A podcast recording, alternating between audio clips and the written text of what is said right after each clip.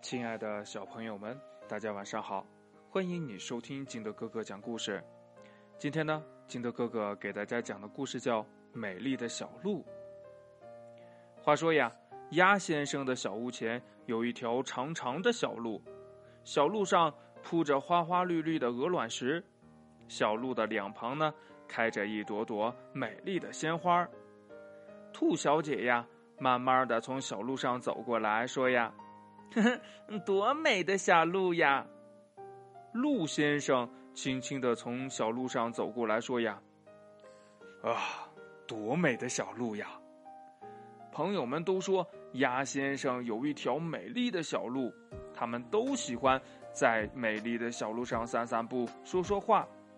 可是呀，过了不久，美丽的小鹿不见了，一堆堆的垃圾。堆在了小路上，苍蝇在小路上嗡嗡嗡。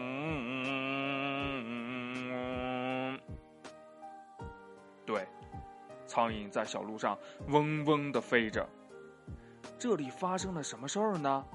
原来呀，鸭先生把吃剩下的饭菜随手往小路上一扔。把泥巴、菜叶和小瓶子也都往小路上一扔。兔小姐慢慢走来说：“呀，呀，美丽的小鹿不见了。”鹿先生也轻轻的走过来说：“呀，哎，美丽的小鹿哪儿去了呀？”啊，天哪，我的美丽的小鹿哪儿去啦？鸭先生也叫了起来。他看着看着，忽然呀，一拍脑袋说：“呀，啊，我，我，我一定要把美丽的小鹿找回来。”这天呢，鸭先生早早的就起来了，他推着一辆小车，拿着一把扫把，用力的扫着小路上的垃圾。兔小姐和鹿先生看见了，也赶来帮忙。